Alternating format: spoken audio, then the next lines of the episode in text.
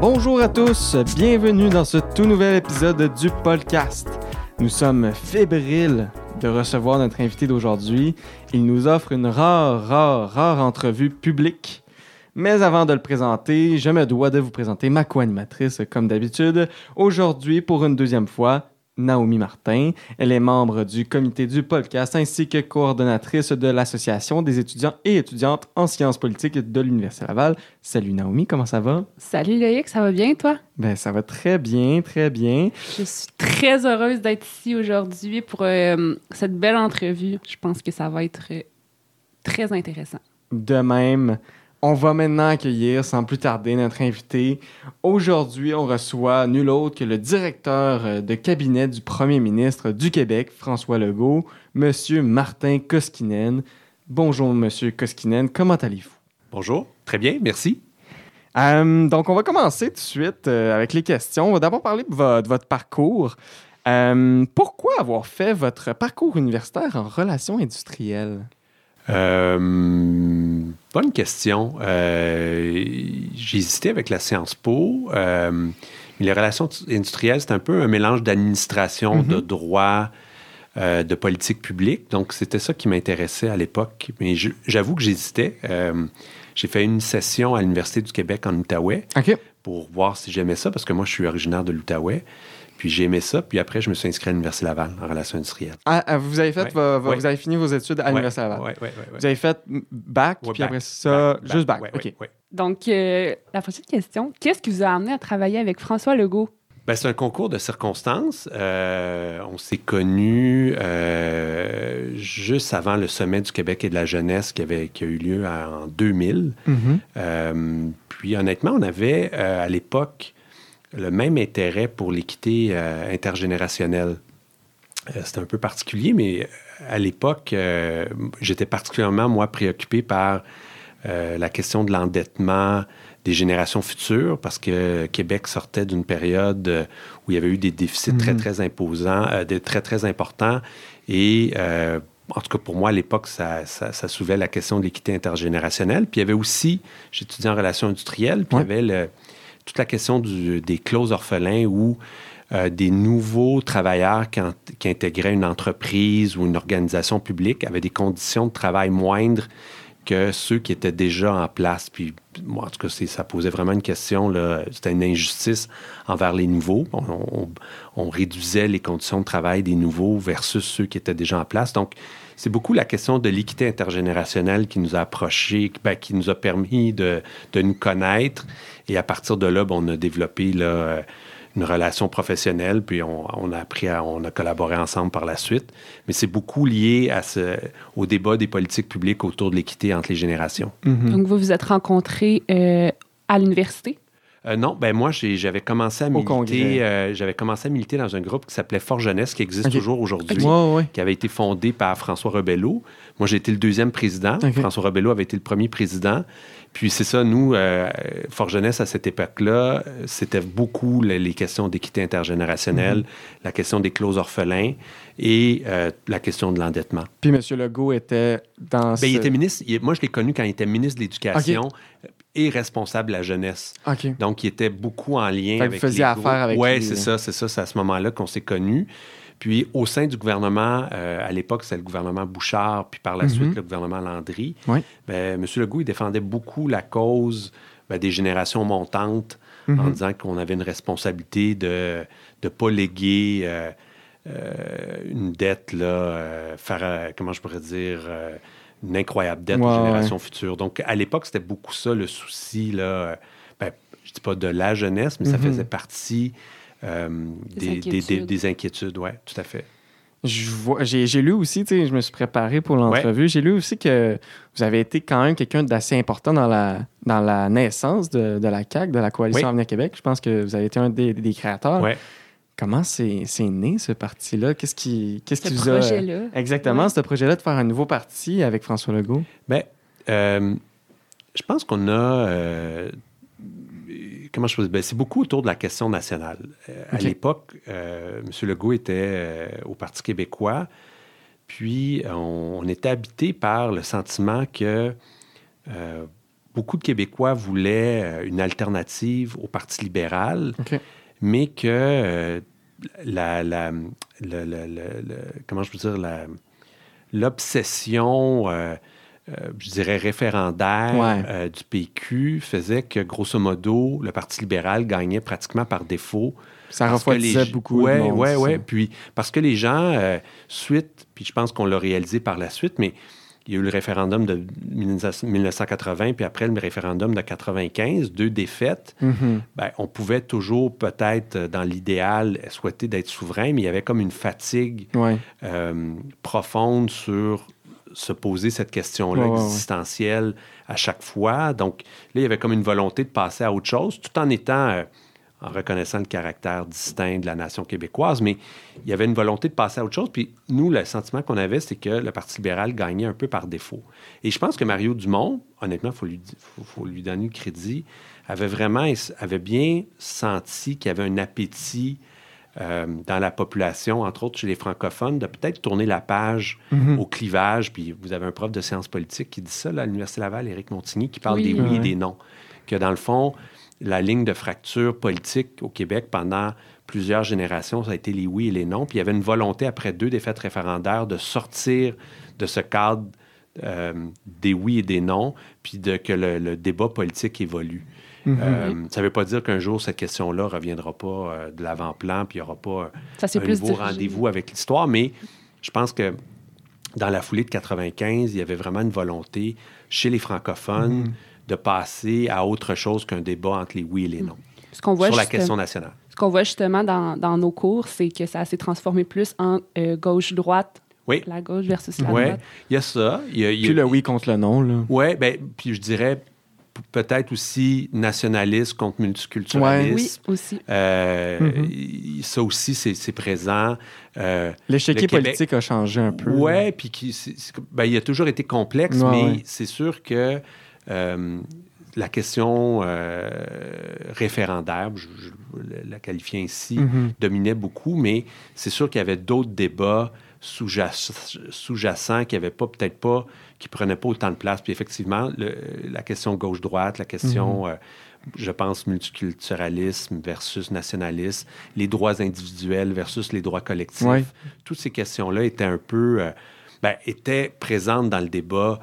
euh, comment je pourrais dire, de la question nationale, mais ne voulaient pas, être- pas nécessairement être limitées juste Mhm. à ça, et seulement ça. Et je pense que aussi, qu'on le veuille ou non, euh, c'est lourd euh, politiquement, puis bon, vous ne l'avez pas connu, vous êtes, vous êtes trop jeune, mais je pense que deux défaites, Ouais. il y avait une volonté de passer à autre chose, parce que c'est quand même traumatisant pour une société Non, c'est sûr. des moments aussi, je dirais, existentiels où euh, on remet en question euh, l'attachement à un pays ou à la création d'un nouveau Mhm. pays. Donc, je pense qu'il y avait une volonté de passer à autre chose puis de dire, bon, ça peut pas, ça peut, le débat politique peut pas juste être défini par cette question-là. Que ça, ça a été ça un peu le, le déclic euh, qui a fait en sorte que vous et M. Legault, vous avez fait OK, là, on, on se. On saisit l'opportunité. Ouais, saisit Puis l'opportunité. je pense que ouais. M. Legault était. euh, je, je pense qu'il souhaitait.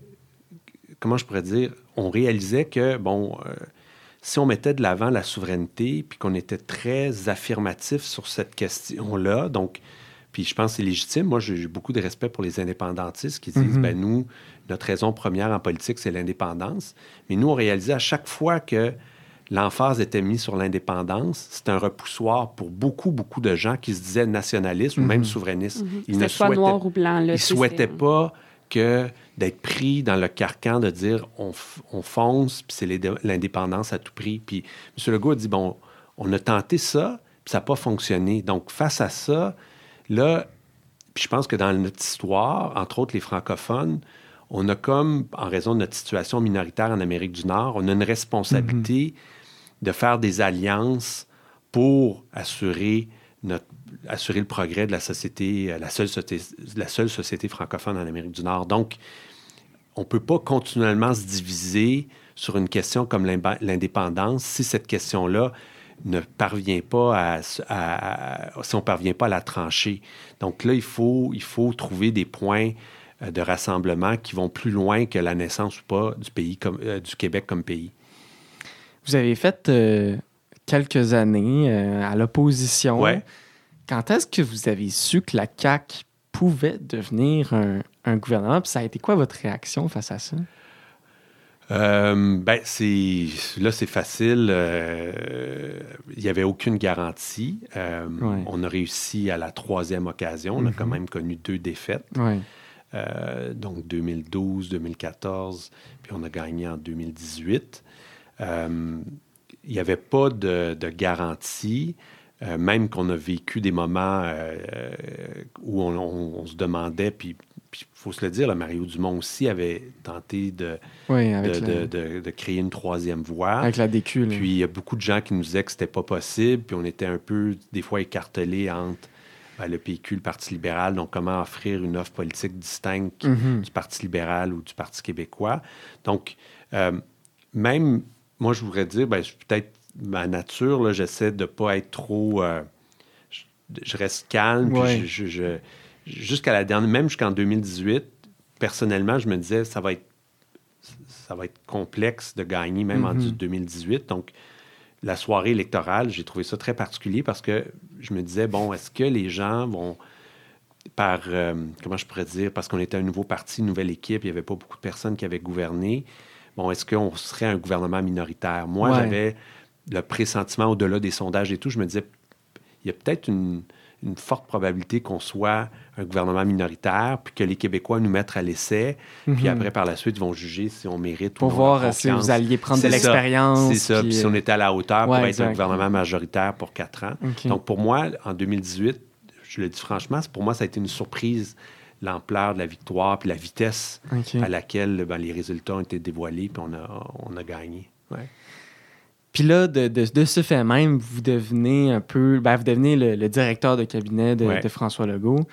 Tout d'abord, pour nos auditeurs, c'est quoi un directeur de cabinet? Ben, c'est quoi votre rôle? C'est quoi votre je pense, poste? Je pense qu'il y, a différentes, euh, il y a différentes formules mm-hmm. euh, parce que c'est un rôle qui n'est pas juste présent au Québec. Là. Mm-hmm. En politique américaine, le chief of staff, c'est à la Maison-Blanche, c'est... Euh, c'est une fonction très, très particulière. Moi, je pense que euh, dans mon cas, c'est avant tout être conseiller du premier ministre. OK. Donc, euh, de conseiller le premier ministre sur un ensemble, un éventail de sujets. Euh, par la suite, on est un peu aussi un chef d'orchestre entre le premier ministre, le conseil des ministres, le caucus, puis après, ben, toute l'administration de l'État, donc la haute fonction publique. Donc, c'est beaucoup. Euh, de gestion.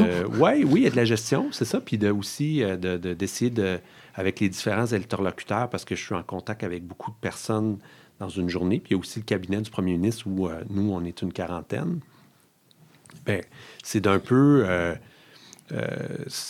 s'assurer que, que les directives du premier ministre soient se, déclinent un peu partout là, dans l'appareil de l'État avec où, c'est mhm. pertinent. Donc, que ce soit des ministres, que ce soit la haute fonction publique. Mais je pense que mon rôle avant tout, en tout cas moi je le perçois comme ça, c'est d'être avant tout un conseiller du premier ministre. Donc il y a peut-être des gens qui ont, vous parliez de gestion, il y a peut-être des gens dans le passé qui avaient peut-être étaient peut-être moins proches du premier mhm. ministre, c'était peut-être plus des gestionnaires qui, qui géraient des processus. Et, mais moi, c'est plus une fonction de, de, conseiller du premier ministre. Mhm. Vous êtes comme un peu la, deuxième tête euh, du premier ministre. Ouais, ben ouais. ça permet de splitter puis d'avoir... Ben moi, je pense que euh, c'est plus, ça nous permet de faire... Euh, moi, je dis, on joue au ping-pong avec des idées. Ouais. Puis c'est beaucoup ça, je suis comme un partenaire de ping-pong en termes d'idées. Puis Ça se challenge-tu beaucoup? ah oui, oui, oui. oui. Ah, ouais, ouais, ouais, beaucoup. Passer de, longues heures à, Oui, oui, oui. Ben, pendant plusieurs années. Puis Dieu sait que c'est pas on n'est pas en science pure, là. il n'y a pas de... De, de, réponse à tout. Oui, ben, de réponse parfaite. Non, c'est ça, exactement. donc, euh, je veux dire, euh, on, on, prend beaucoup de décisions avec de l'information imparfaite. Donc, euh, on, se... C'est ça. Puis je pense que c'est pas juste moi, de l'entourage. Je pense que le rôle du cabinet du premier ministre, mm-hmm. puis un conseiller, je pense qu'on a l'expression, là anglaise, le Speak Truth to Power. Donc, il faut donner, comment je pourrais dire, en toute honnêteté, là, un conseil franc et, et appuyé à un élu. Puis ultimement, c'est l'élu qui tranche. Nous, on est là pour donner des, mm-hmm présenter grosso modo des options, peut-être même privilégier une option, mais d'expliquer pourquoi. Mais à la fin, c'est l'élu qui a la légitimité de trancher. Mais moi, je pense qu'on a la responsabilité, quand on est un bon conseiller, face à, face à un problème, ben, on, offre une, on offre honnêtement un inventaire de solutions, puis on, peut en privilégier une, on l'explique, mais ultimement, après, c'est l'élu qui tranche. C'est quoi que sur quoi vous vous basez principalement quand vous prenez une décision, quand vous arrivez avec des propositions, euh, mettons, aux députés ou euh, aux ministres? C'est quoi vos euh, priorités, ben, vous, en tant que conseiller? Ouais, c'est une synthèse parce que, bon, c'est sûr qu'il y a l'expérience, mais il y a beaucoup aussi l'équipe parce que je pense que c'est important d'avoir des personnes qui ont des bagages différents, des sensibilités différentes et je pense qu'il faut consulter euh, que ce soit par écrit ou en personne ou au mhm. téléphone, peu importe. Euh, mais c'est d'essayer de faire une synthèse euh, d'options possibles, puis d'après essayer de voir, bon, en fonction de nos, des priorités du premier ministre, de la vision du premier ministre, qu'est-ce qu'il souhaiterait qu'on mette de l'avant? Donc, c'est d'essayer de trouver quelque chose qui, ben, c'est de lui, lui proposer des avenues euh, qu'on sait en grosso modo avec lesquels il serait confortable. Puis à la limite, si des fois il faut lui présenter une avenue euh, inconfortable ou des idées avec lesquelles, ben, parce que souvent on a des choix qui sont, euh, qui sont exigeants, puis il n'y a, pas nécessairement de bons choix. Mais là, on lui explique pourquoi on privilégie ce choix au détriment d'un autre. Donc, c'est, mais c'est vraiment. on est, selon moi, dans la fonction que j'occupe, il faut être généraliste, il faut s'intéresser à mm-hmm. plein, plein de choses. Euh, peut-être pas toujours en profondeur comme d'autres. Il y a des gens qui sont davantage spécialistes sur des questions économiques, des questions juridiques. Mais nous, il faut avoir une conception assez, euh, un bon esprit de synthèse, puis il faut avoir mhm. une, vue d'ensemble. Puis après, ben, on, offre euh, des options au premier ministre.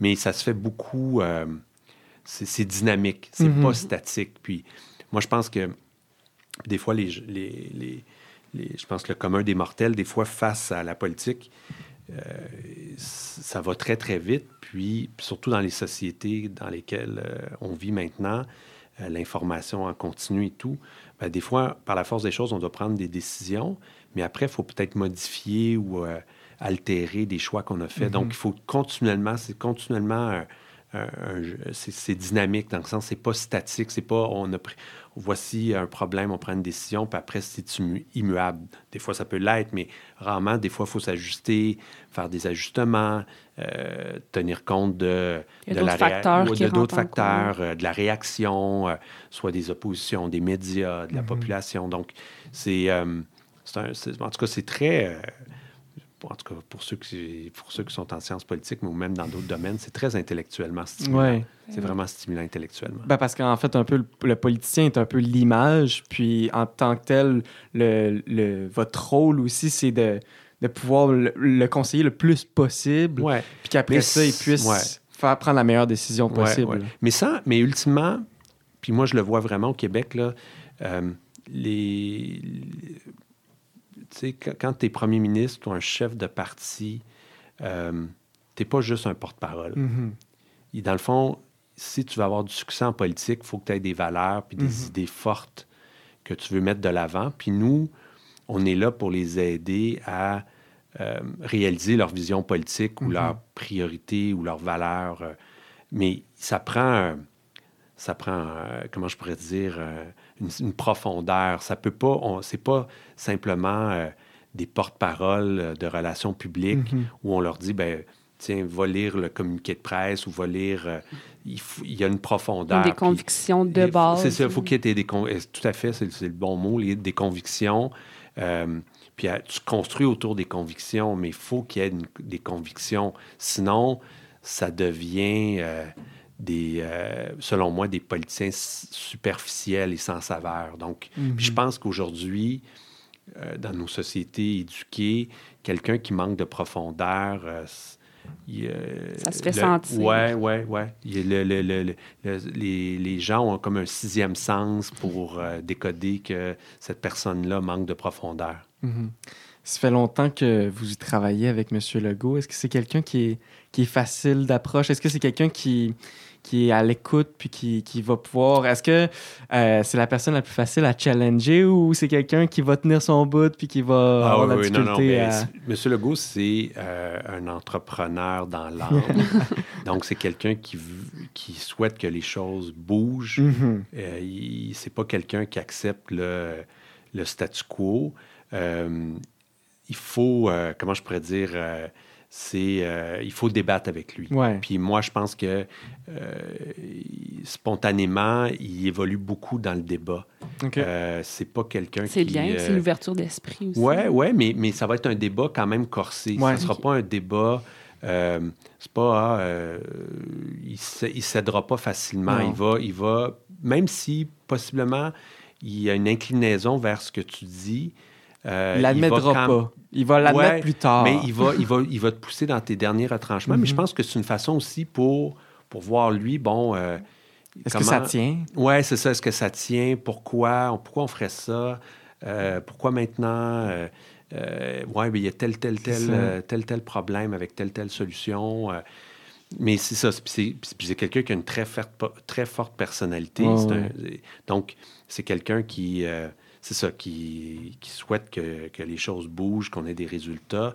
Donc, c'est quelqu'un qui est exigeant dans le débat. Mm-hmm. Donc, il ne faut pas être, euh, euh, comment je pourrais dire, effacé. C'est quelqu'un, il, faut prendre sa place. Puis, euh, ça, moi, je pense que c'est sa grande force.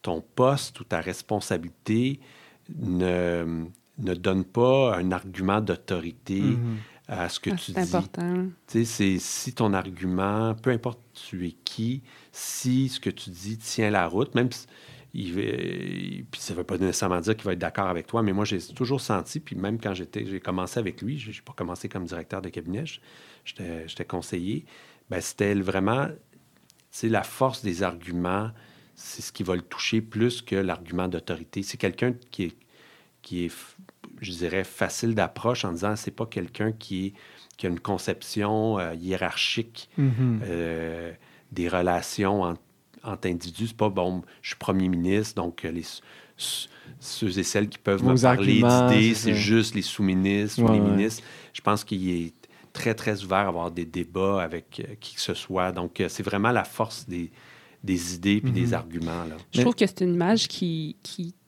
c'est l'image qu'il donne, en fait, je trouve. Euh, quand il va à la rencontre des gens, c'est sûr que là, c'est ce qu'on voit, mettons, à travers les médias.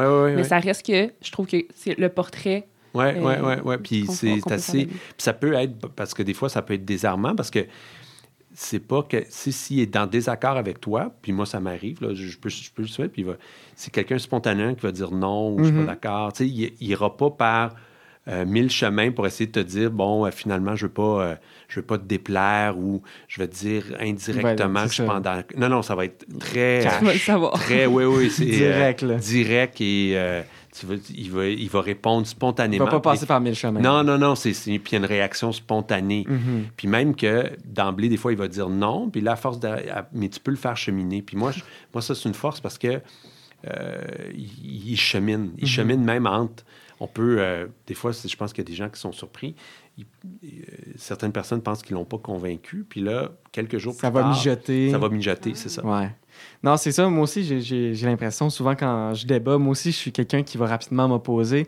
Mais souvent, par le débat, ça va mijoter, va laisser la nuit. Et après ça, le lendemain, ah ben finalement, Ouais, T'as peut-être raison. Je pense que ça peut être. C'est comme une. C'est ça, la dialectique. C'est une mhm. façon de, de voir la force des arguments de l'autre ou de, de, ses arguments. Non, effectivement. Euh, est-ce qu'une personne exerçant votre fonction de directeur de cabinet euh, du premier ministre pourrait développer en quelque sorte un syndrome de l'imposteur, du fait que vous êtes quelqu'un qui euh, est non élu, mais qui aussi prend beaucoup de décisions en tant que tel. vous êtes un acteur euh, principal dans la prise de décision au Québec.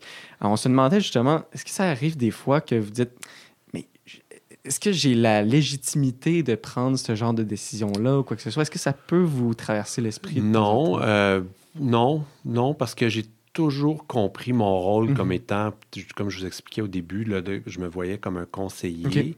Puis j'essaie toujours de respecter, grosso modo... Euh, la limite de votre rôle. Ouais, puis de, dire, bon, j'essaie de... Tu sais, des fois, bon, je dois euh, trancher des questions, mhm. puis j'essaie de me coller le plus possible sur ce que pense ou penserait mhm. le premier ministre. Donc, euh, je, pense que non, j'ai ça, non, j'ai pas jamais eu. Ce qu'on n'aime pas, c'est être sur la place publique. Ça, ça moi, je, ne souhaite pas être l'objet mhm. de, de, discussion puis que je devienne un peu, un peu la nouvelle. Donc, ça, j'ai beaucoup de, de, de considération sur le fait que euh, moi, mon emploi est lié au fait qu'il y a des gens qui se sont fait élire. Puis si je suis mhm. directeur, du, directeur de cabinet du premier ministre, c'est qu'on a une majorité de députés qui ont été élus par notre formation euh, politique. Donc, euh, on est au service des élus. Puis ça, je mhm. le crois, je le crois profondément. C'est sûr que dans notre régime parlementaire, le premier ministre, c'est une fonction quand même exceptionnelle. Euh, euh, mais non, j'ai jamais eu le syndrome d'imposteur, mais toujours, euh, je fais attention de pas de, de, de, pas de pas trop empiéter ouais, trop empiéter puis même de je, vais toujours me garder une droit. Un, tu sais, ultimement, là, je dis, je dis, ça des fois, mais moi, je ne suis pas la Cour d'appel. Tu sais, quand il y a un litige, là, ouais. je ne suis pas la Cour suprême plus ouais, je, je, peux être des fois la Cour d'appel avant d'aller à la mm-hmm. Cour suprême, mais la Cour suprême, c'est le premier ministre du Québec. Donc, moi, je peux bien donner mon avis puis dire à quelqu'un, bon, voici, mais ultimement, celui qui tranche, c'est le premier ministre, c'est l'élu. Donc, euh, même quand j'ai un désaccord euh, avec disons, un ministre ou je fais attention parce que ultimement, je peux bien donner mon avis, mhm. bien. Puis des fois, j'ai une directive du premier ministre. Puis je, comment je pourrais dire, je peux agir dans un dossier sous les directives du premier ministre. Je l'explique à la personne concernée. Mais ultimement, si l'agent, la personne ne respecte pas mon choix ou n'est pas en accord, elle peut toujours aller voir le premier ministre pour renverser mhm. ma décision. Donc, j'ai toujours accepté ça que, ultimement, c'est les élus qui tranchent. Puis aussi, c'est faut le rappeler que c'est le premier ministre qui vous a choisi en tant que directeur de cabinet. Donc, à, quelque part, vous avez, vous avez une légitimité. Oui, c'est ça. Puis il y a une confiance. puis, euh, je pense que pour qu'un directeur de cabinet soit respecté euh, par soit la haute fonction publique, le caucus ou le conseil des ministres, il ne faut pas parler à travers son chapeau, dans le sens il faut se coller le, plus possible quand on est, on est appelé à intervenir à respecter les volontés du premier ministre, ou en tout cas à les interpréter. Puis avec le temps, ben c'est ça, là, il y a une complicité. Moi, ça fait longtemps que je suis avec François Legault, donc je peux souvent anticiper comment il réagirait face à telle, telle situation. Puis là, je peux dire, ben moi, je pense que le premier ministre, dans ce cas-ci, voici ce qu'il souhaiterait. Euh, des fois, j'ai une directive très claire de sa part, mais des fois, j'interprète en fonction des... parce que j'en ai vu d'autres, mm-hmm. euh, j'interprète comment lui réagirait à cette situation-là, mais je fais toujours attention de dire, euh, au meilleur de mes connaissances, voici ce que je pense que le premier ministre euh, euh, dirait ou souhaiterait.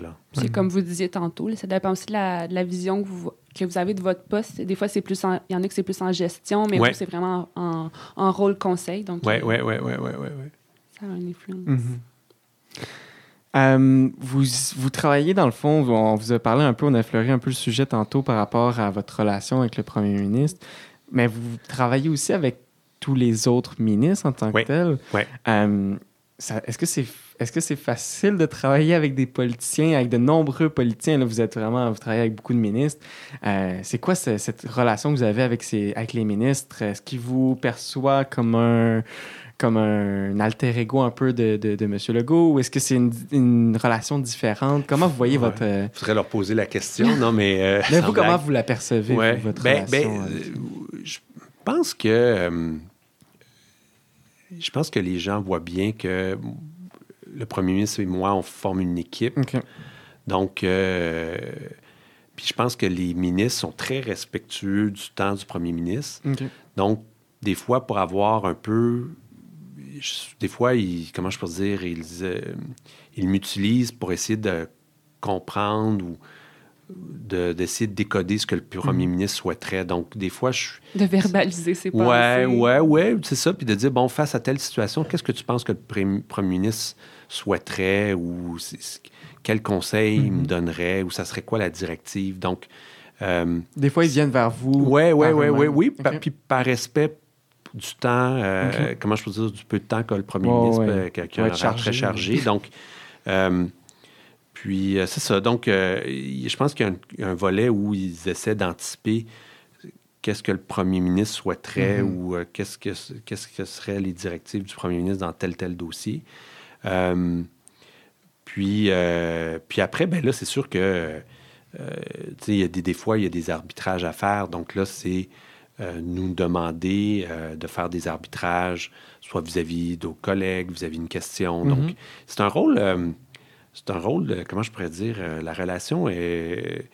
Euh, elle a plusieurs, plusieurs couches. Donc, des fois, c'est. Euh, ça peut être un, dossier en particulier, des fois, c'est, ça peut être un conflit avec. Un rôle de médiateur, un, un rôle de médiateur.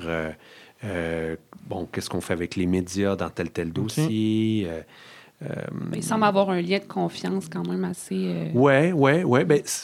Ouais, oui, il y a un lien de confiance, mais c'est sûr que, si moi, euh, je le dis bien humblement, c'est sûr que la fonction détermine beaucoup les relations que j'ai avec, euh, avec l'extérieur. Mm-hmm. le, fait que je sois directeur de cabinet, euh, comment je réagis, ça, je l'ai appris avec le temps.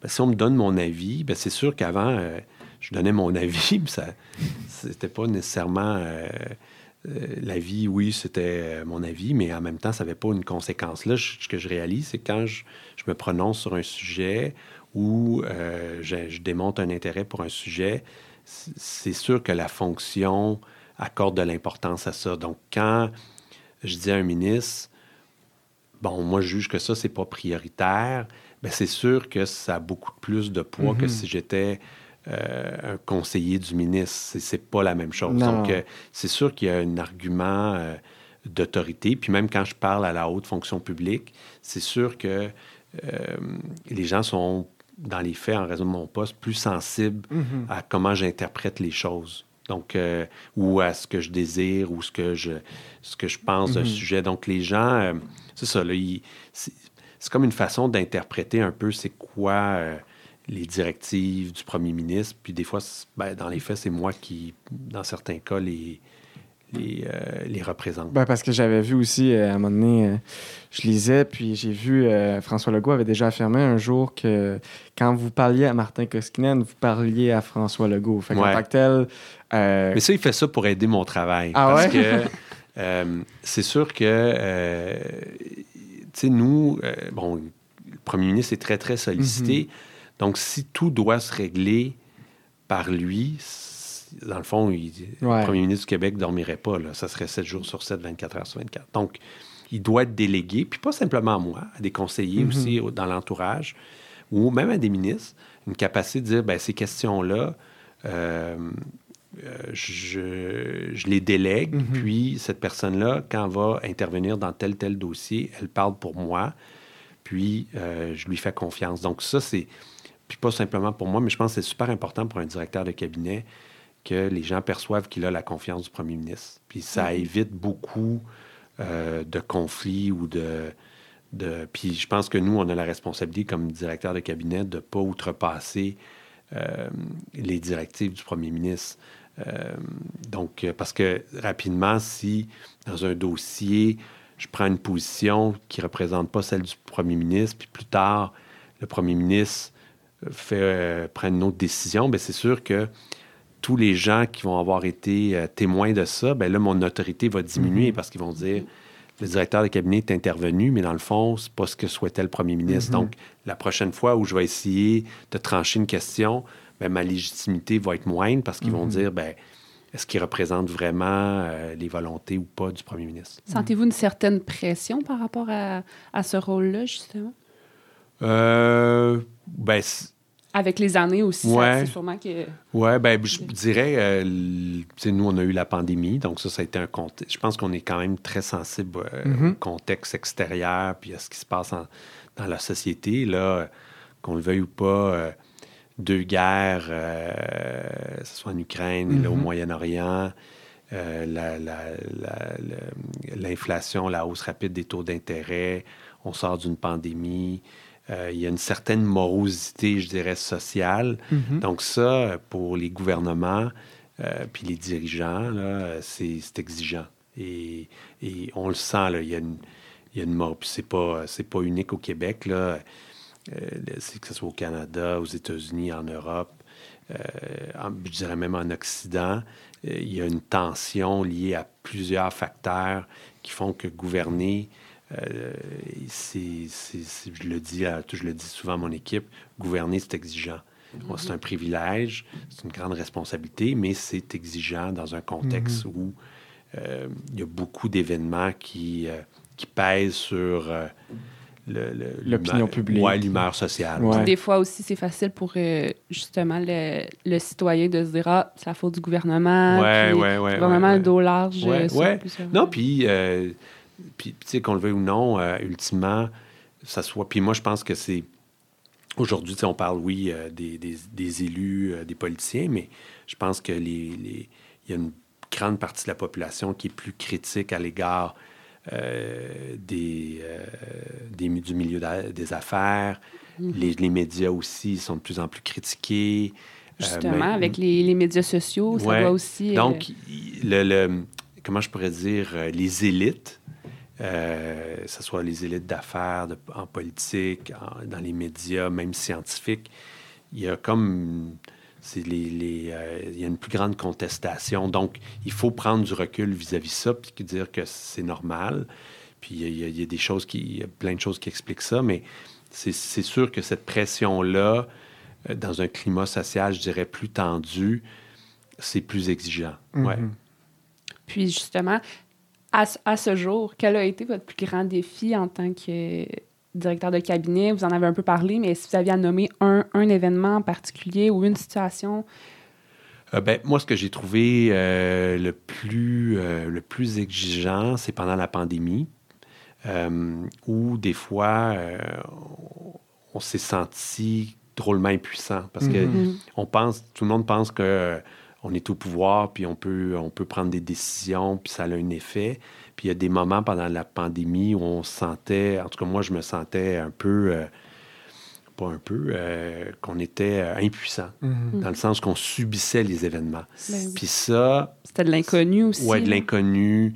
Puis à la limite, même si on voulait poser des gestes, on n'y arrivait pas, ça n'avait pas les résultats sur le terrain. Donc, à un moment donné, on s'est senti très loin euh, de la souffrance mhm. que les gens vivaient, puis de la capacité de changer les choses. C'était moins dans, dans, la partisanerie, vous deviez avoir un rôle un peu plus impartial, un rôle un peu plus neutre pour prendre des décisions qui plaisent à personne, mais que ça ne plaît pas à vous non plus. Mais tu sais, quand on prend une décision, puis à la limite, on se trompe, ben au moins on est responsable. Mais mhm. quand on est au, euh, aux commandes, mais qu'on a l'impression que même qu'on prenne une décision ou pas, ça a peu d'effet, mhm. là, c'est angoissant parce que là, c'est comme une perte de contrôle. Donc, ça, c'est. Moi, moi c'est ce que j'ai trouvé le plus dur pendant la pandémie, dans les moments les plus sombres. Euh, puis je pense que ça a été aussi euh, difficile pour le premier ministre, où tu as des, des, gens qui mouraient, puis mm-hmm. manifestement, on pouvait rien faire, puis on subissait, on subissait ces événements-là. Donc, ça, ça, ça, ça, en tout cas, moi, ça m'a marqué. Donc là, c'est sûr que la conjoncture n'est pas simple, mais en même temps, on n'est pas impuissant. Puis ça, je pense que le sentiment d'impuissance, c'est peut-être la, euh, c'est peut-être le pire sentiment qu'on peut avoir quand on, est, euh, euh, quand on gouverne. Mm-hmm. Puis votre plus grande fierté? ben, c'est. j'ai peut-être pas tout à fait le recul mm-hmm. face à ça, mais moi, ça, j'en ai déjà parlé, je crois la soirée électorale de 2018, moi, je pensais qu'on on allait être un gouvernement minoritaire. Mm-hmm. Et euh, on est dans la soirée rapidement. Euh, les, médias nous sont déclarés vainqueurs, puis avec un gouvernement majoritaire. Puis on n'avait jamais été au pouvoir. Donc, mm-hmm. moi, j'étais très, très inquiet. J'avais été marqué aussi par les premières années du gouvernement Marois, où la mm-hmm. première année s'était mal passée, puis ça l'a comme laissé une marque sur le gouvernement. Puis moi, je me suis dit, bon, déjà, on a, après la campagne électorale, on est épuisé. Puis là, rapidement, faut, dans notre régime parlementaire, il faut former un, conseil des ministres, il faut, faut, rapidement faire un discours d'ouverture. Il n'y a pas beaucoup de temps de pause. Non, il n'y avait aucune pause. Donc là, c'est, moi, honnêtement, je n'ai pas profité de la soirée électorale de 2018. J'anticipais déjà le lendemain, la journée suivante où le premier ministre devait parler à tous les Québécois. Donc, moi, aujourd'hui, au moment où je parle, puis j'ai pas le recul, puis je pense qu'après, je vais avoir plus de recul, mais c'est vraiment d'avoir permis une nouvelle formation politique, d'avoir, tu sais, notre première année au gouvernement, mm-hmm. les Québécois ont été agréablement surpris qu'une nouvelle équipe puisse gouverner de façon compétente et professionnelle. Donc, moi, je trouve que notre première année, pour une équipe qui était peu expérimentée, puis quand je dis peu expérimentée, c'est en termes premier ministre, c'est la première fois qu'il était premier ministre. Il avait déjà été ministre dans un gouvernement mhm. antérieur, mais il n'avait jamais été premier ministre. Un conseil des ministres où c'était toutes des recrues. Euh, dans les cabinets, beaucoup de personnes qui n'avaient jamais fait ce travail-là. Donc, on a réussi, puis ça, les gens l'ont un peu oublié, mais on était un gouvernement populaire même avant la pandémie. Mhm. Donc, ça, d'avoir réussi la transition entre l'opposition et gouverner, puis de ne se pas, de, de, comment je pourrais dire, on ne s'est pas cassé les dents par, en gouvernant. Mais ça, je suis très fier de ça mm-hmm. parce que on était tous nouveaux. moi, ça, ça aurait pu être un fiasco. Oui, oui, oui, oui. Puis moi, j'avais, même moi, j'avais des doutes. Est-ce que je suis capable de mm-hmm. faire la job de directeur de cabinet? Que, ça, aurait pu être, ça aurait pu, pour toutes sortes de raisons, on aurait pu manquer notre, notre coup, puis on a réussi. Donc ça, au, au, moment où on se parle, c'est, ma, plus, ma plus grande fierté. Avec raison. Oui.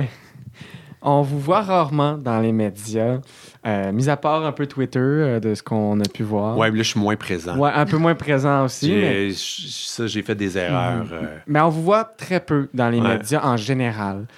pourquoi vouloir autant être discret dans la sphère publique? Bien, premièrement, je ne suis pas un élu. Donc, je suis un non-élu. Donc, moi, je pense qu'on a une responsabilité quand on est conseiller euh, on est là pour, comme je vous disais, plutôt conseiller les mhm. élus. Donc, je pense pas que c'est à nous de, de, faire de, de, dominer le débat public. Euh, dans le fond, euh, mon autorité est liée au fait que François Legault est premier ministre. Donc, il faut toujours garder ça en tête. Puis, honnêtement, à chaque fois que je suis intervenu un peu trop, ben là, je me suis fait taper sur les doigts. Ah ouais, les médias vous ont ouais, ouais, parce que une... Puis je le comprends, avec un peu de recul, je le comprends c'est comme plusieurs juges que j'ai suffisamment d'influence mhm. que là, c'est un peu exagéré d'intervenir sur la place publique puis d'essayer de faire pencher la balance d'un côté ou de l'autre. Donc, mhm. je pense que je suis beaucoup, là, ce que je relais sur mes médias sociaux, même je suis même plus du tout actif sur Facebook, euh, c'est plus de, un peu euh, mettre de l'avant mes lectures, mais là, j'essaie beaucoup mhm. moins d'intervenir. Des fois, ça serait tentant pour moi, mais je pense que à la base, c'est pas mon rôle. Mhm. Puis, mettons dans les entrevues accordées euh, aux médias, puis dans. Ouais, ben, je, je, les. Comment je pourrais dire, choisi. Euh, comme là, je suis content de faire ça avec vous parce que ça explique un peu mon rôle. Ben oui. Puis ça. c'est une portée puis un but différent. Ouais, puis c'est pas, c'est pas, je suis pas ici pour vous pour vendre la salade de mon parti politique, puis de, nos, de, nos, euh, de nos bons coups et, débattre avec vous euh, pour dire à quel point on est extraordinaire. Euh, donc, j'essaie de... C'est ça, là, je pense que mon rôle, c'est plus un rôle d'éduquer un peu... Ben, c'est ça, d'expliquer ce qu'on fait dans l'ombre, parce que je pense qu'il y a beaucoup de gens, mm-hmm. puis tantôt on parlait de la pandémie, ben, qu'on le veuille ou non, il y a des gens, puis je trouve ça dommage, mais qui pensent que il y a des gens dans l'ombre qui tirent les ficelles. Mhm. Puis que, tu sais, puis moi, je pense qu'on a avantage. Ils sont bien malins, sont bien Ouais, ouais, puis que dans le fond, il y a, toutes sortes d'intérêts euh, derrière les. La euh, magouille. ouais, derrière les portes closes, tout se, tout décide. Puis moi, je pense qu'on a avantage en démocratie que le système, que les gens comprennent bien notre système, puis que ça soit le plus transparent possible mhm. pour éviter. Euh, des, fausses, des fausses idées là, sur comment les choses se passent. Donc, je pense que mon rôle maintenant est plus d'essayer de, d'essayer d'expliquer comment ça se passe derrière les portes closes, plus que d'intervenir en politique partisane. Puis, puis, souvent, pour la majorité de la population, c'est qu'ils connaissent pas non plus les, les, les, les, rôles des personnes derrière les politiciens. C'est complètement de l'inconnu pour eux, fait que c'est facile de, de, de de, faire des suppositions. Ouais, ouais, surtout, même, même, nous, on est en sciences politiques, puis même nous, ces rôles-là sont un peu aussi abstraits pour nous. Fait que c'est intéressant. C'est pour ça qu'on vous pose des questions aujourd'hui sur ces, sur ces rôles-là, parce que ça se peut qu'il y ait beaucoup de nos, auditeurs qui souhaitent peut-être un jour aller vers ce genre de rôle-là. Puis c'est des rôles qu'on connaît très peu parce que justement, ils font partie de l'ombre ouais, des politiciens. Puis je pense qu'il faut les, faut, faut les expliquer et euh, ben, expliquer comment ça se passe. Mm-hmm. Puis c'est. Euh, puis moi, je pense que c'est.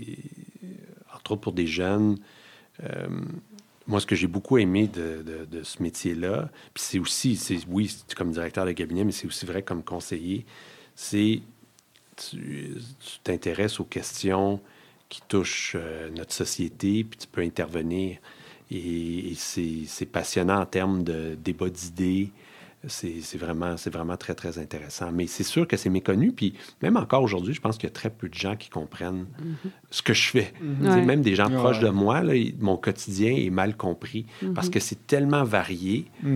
Je commence ma journée en lisant la revue de presse, mais c'est pas comme si je, fais juste la revue de presse. Je parle à toutes sortes de gens. Des fois, c'est la santé, l'éducation, l'économie. Euh, Vous touchez à tout. Oui, oui, oui. Puis, mais, ça, moi, je trouve ça fascinant. Et euh, puis, c'est ça, puis on donne des avis, puis, euh, puis on écoute, on écoute beaucoup parce qu'on pose des questions, parce qu'il y a des gens qui sont beaucoup mieux informés que nous. Mais là, on essaie, nous, de trouver, c'est ça, là, la, la, voie ou la, la, décision qui s'applique à telle, telle, telle problématique. Mm-hmm. Je, pense, ah. ben, je pense que c'est ça aussi, des fois, pour même nous qui étudions en sciences politiques, même en finissant notre bac, on n'a pas. On le sait pas, qu'est-ce qu'on fait en tant qu'attaché politique, en tant que conseiller politique. C'est quelque chose que, qui peut être stressant parce que tu appliques pour une job, mais tu ne sais pas comment la faire, la job, puis tu l'apprends sur, sur le tas, l'expression. C'est vraiment ça. Puis moi, je pense que, si je l'avais dit euh, à une activité, ben, honnêtement, oui, c'est bien d'avoir un bac en Sciences Po, mais c'est le jugement. C'est le jugement. Puis moi, je pense que l'esprit critique. Puis ça, je pense que euh, s'il y a une chose à retenir de l'éducation, au-delà de la science, des mm-hmm. sciences po, c'est l'esprit critique. Puis euh, le, comment je pourrais dire, euh, être curieux. Je pense que mm-hmm. c'est super important d'être curieux puis s'intéresser à plein de choses. Donc, mm-hmm. pour moi, quelqu'un qui est un, attaché politique, qui est curieux, même s'il n'a pas étudié en Sciences Po, euh, puis s'intéresse un peu à tout, c'est un gros, gros avantage. Donc, je pense qu'il faut, aussi continuer à être curieux parce que euh, ça touche toutes sortes de, domaines, puis euh, c'est ça, c'est un plus. Bien, ça répondit bien sur notre prochaine mm-hmm. question. C'était avez-vous un conseil à donner aux jeunes qui souhaitent travailler dans le même domaine que vous?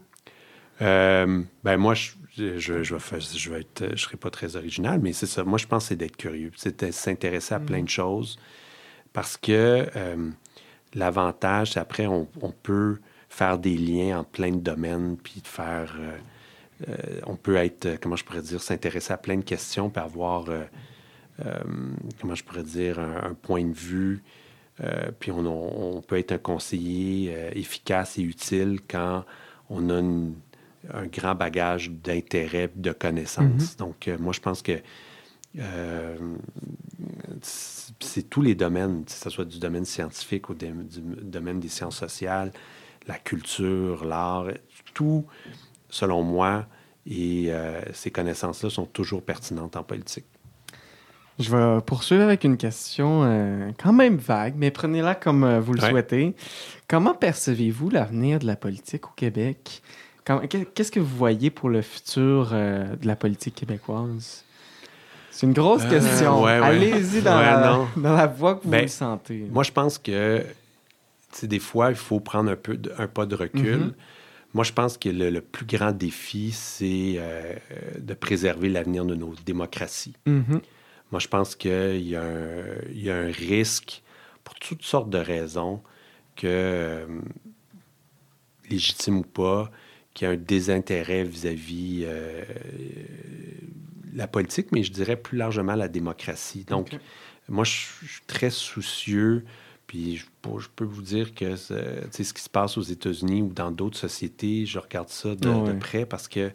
Euh, ouais, puis je pense qu'il faut s'assurer que, euh, nos, euh, que nos concitoyens jugent que s'investir en, politique, puis que la démocratie, malgré tous ses défauts, mm-hmm. euh, c'est encore de loin là, le, la meilleure option. Ouais, la meilleure option. Tout à mm-hmm. fait, tout à fait. Puis ça, euh, je pense que la...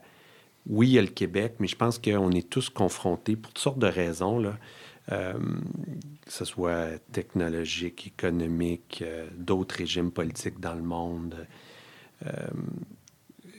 il y, a, un, risque que la démocratie s'effrite. Donc, mhm. moi, euh, c'est le cynisme, le désintérêt, mhm. la, méfiance, la désinformation. Mhm. Moi, moi, ça, c'est la désinformation. Ben, moi, j'avoue que peut-être que c'est les médias sociaux, mais des fois, il y a, comment je pourrais dire, euh, moi, je, représente un courant politique, puis je pense qu'on je pense qu'on a raison. Mais en même temps, de ne pas être capable de débattre avec d'autres, puis mhm. qu'on soit dans des camps euh, et que ça devienne un débat stérile ou un dialogue, de, un dialogue de sourds, c'est mhm. dangereux. Puis ça, je trouve qu'il maintenant, il y a de plus en plus de chapelles, je dirais, idéologiques qui ne s'écoutent plus et qui ne se mhm. parlent plus. Puis ça, je pense que c'est dangereux. Et, et ça, euh, pour toutes sortes de raisons, je pense que c'est un, euh, un avertissement. Donc moi, je pense que, honnêtement, plus jeune, j'aurais jamais pensé ça. Euh, mais là, je suis pas convaincu que la démocratie est assurée pour les 50 mhm. prochaines années. Puis je parle pas spécifiquement au Québec, mais je pense que la démocratie peut être à risque. Donc, euh, faut, euh, pour toutes sortes de raisons, mais il faut, s'assurer qu'on maintienne que les bases soient bien établies, qu'ils soient bien puis que les gens que les gens reconnaissent leur légitimité, mhm puis que le cynisme, euh, puis que les gens ne pensent pas, bon, dans le fond, euh, euh, c'est une perte de temps, il n'y a rien qui change, donc donnons les clés du pouvoir à un homme ou une femme forte qui va tout régler. Non, mais il y a, un, je pense qu'il y a un danger. Il y a un danger, puis ça, ça c'est ma plus grande préoccupation. Auriez-vous des, des idées d'actions qu'on pourrait faire pour prévenir ça? C'est quand même euh, à, c'est à large échelle, on, s'entend, mais au Québec, disons, on dirait que c'est quelque chose qui est tellement plus fort que. Plus, mhm. fort que. C'est ben comme un mouvement, un courant, justement. c'est, une transition. Euh, mais ce que vous faites ce soir, c'est super. Euh, non, mais vraiment. moi, je pense qu'il faut maintenir le dialogue. Mhm. Puis je prends le phénomène. puis moi, j'ai peut-être toujours eu cet intérêt-là, là, mais moi, les partisans de Donald Trump aux États-Unis, c'est facile de les juger, mhm. mais il faut comprendre leur motivation. Mhm. Puis ils, expriment quelque chose. Donc, de les singulariser, puis de les traiter comme des ignorants, euh, des racistes, euh, des gens peu évolués, on, ça donne strictement rien, même que selon moi, ça va ne qu'accentuer le phénomène. Il faudrait chercher à comprendre. Comprendre les, les motivations euh, de nos concitoyens, puis d'établir un dialogue. Puis, euh, puis ça, moi, je pense que c'est essentiel. Puis, moi, je pense que puis c'est ça, c'est aussi avoir des lieux où euh, on n'est pas des chapelles. le Québec, je pense qu'un des avantages, c'est quand même une société, entre guillemets, tissée serrée. Mhm. Moi, je pense que c'est un gros avantage. Quand c'est trop éclaté, puis que les, les citoyens n'ont pas de lien entre eux, ou à la limite, c'est très segmenté ou hiérarchique, ou même des fois, ça peut être dans des villes, des quartiers séparés d'autres. Moi, je pense qu'il y a un grand, grand danger que là, il y, a, comme un dialogue de sourds. Donc, moi, je pense de comprendre les motivations de gens qui ne pensent pas comme nous, puis d'essayer de trouver un fil conducteur pour les rassembler, mm-hmm. euh, c'est très, très important. Non, je suis d'accord. Euh, il y a aussi le fait que, dans le fond, quand vous essayez de comprendre, on, depuis tantôt on parle de ça, on parle aussi du fait euh, aux États-Unis, on voit, on essaie de comprendre un peu la, droite extrémiste, etc. Souvent, j'ai l'impression que le monde, quand il, parle de comprendre, ils disent Ouais, mais comprendre, c'est dire qu'ils ont raison. C'est si je me mets à essayer de, de, les comprendre, est-ce que je vais appuyer leur mouvement? Mais je pense pas que c'est ça non plus. Tout à fait, tout à fait. Puis c'est les motivations, puis des fois, ça peut être même la souffrance.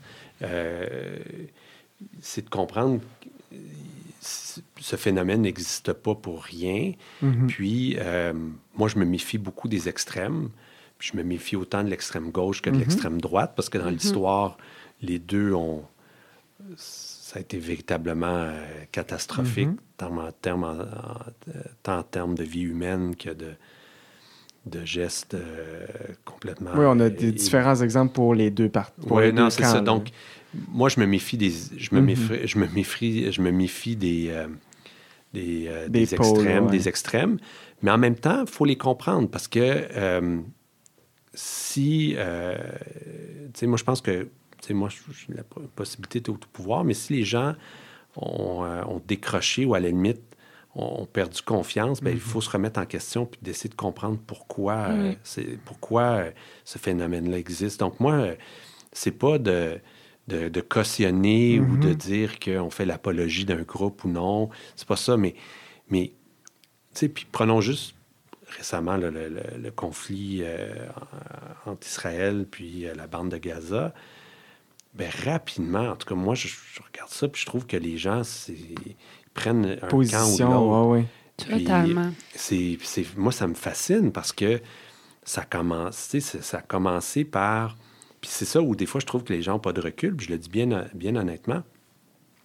ça a commencé par des, des attentats terroristes, euh, comment je dirais, innommables.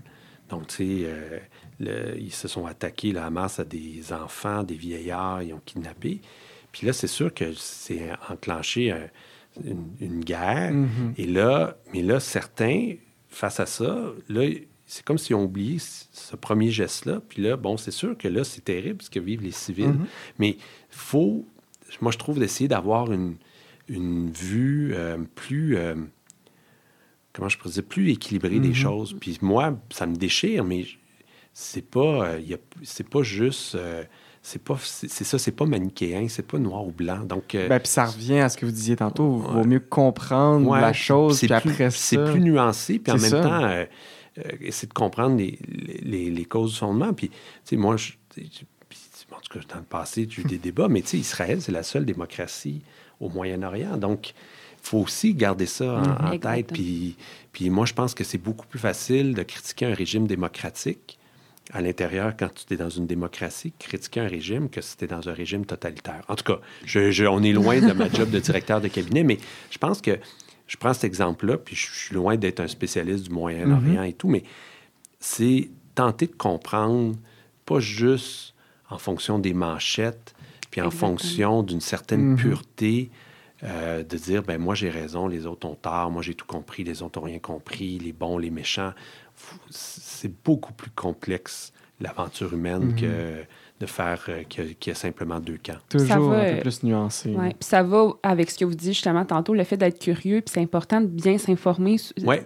C'est ainsi, mhm. justement, il y a tellement de, d'articles par rapport à cette situation-là, puis c'est facile de prendre un article, se fier à ce, à ce qui est écrit, mais de ne pas faire de recherche plus loin, puis de ne pas essayer de, de, comprendre les motivations puis les origines des actions qui ont été posées. C'est ça. Puis moi, souvent, puis je, l'ai déjà dit, souvent, je m'intéresse davantage euh, aux propos de quelqu'un qui ne pense pas comme moi. Parce que ça va m'éclairer davantage que si je lis un auteur qui pense comme moi ou quelqu'un qui défend mm-hmm. ou qui argumente une position que je, que je connais déjà. Donc moi, je euh, je le disais, ben, des fois, j'avais plus de plaisir à écouter Gabriel Nadeau-Dubois que des gens de ma propre formation politique parce que je trouvais que. Ça amène une autre réflexion. Une autre réflexion, une autre mhm. perspective. Ça vient vous challenger un peu. Oui, oui, oui. Puis. ça se remet en question. Ça, ça se remet en question. Puis là, tu dis, bon, euh, ouais, OK, ça, bon, ça, questionne certains fondements ou certains.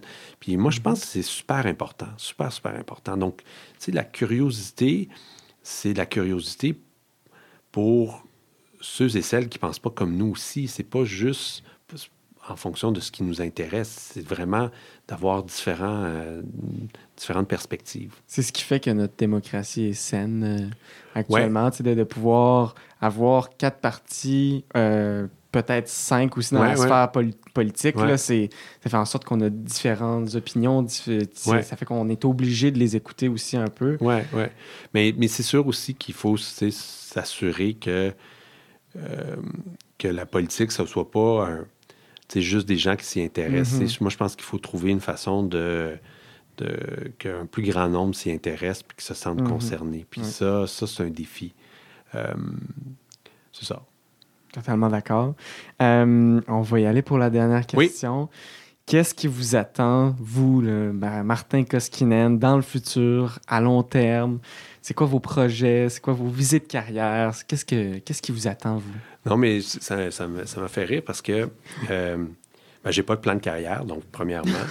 je prétends pas que je prétends pas que je suis Barack Obama, mais ça m'a fait rire. Quand Barack Obama, on, lui a demandé ben, qu'est-ce que vous allez faire après la présidence, il a dit je vais dormir pendant six mois.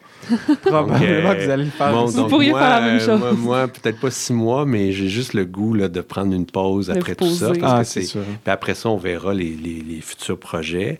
Euh, mais non, c'est ça. Là, je ne suis pas j'ai pas de plan de carrière. Honnêtement, j'ai très peu euh, réfléchi à la suite. Euh, mais je vais me prendre du repos, puis après, on va. Vous verrez au jour le jour. Oui, oui, oui, c'est ça. Excellent. Ben, en tout cas, je vous remercie beaucoup, M. Ben, Koskinen, d'avoir euh, participé au balado aujourd'hui. Ben, d'avoir pris de votre temps pour venir discuter ah avec nous. Ça, ça m'a fait un grand plaisir. Ça fut extrêmement agréable. Merci beaucoup, Naomi, aussi de m'avoir accompagné dans cet épisode spécial entrevue. Ça me fait plaisir. Et merci à vous, chers auditeurs, de nous avoir écoutés. Au plaisir de vous retrouver pour un nouvel épisode du podcast. À plus, tout le monde.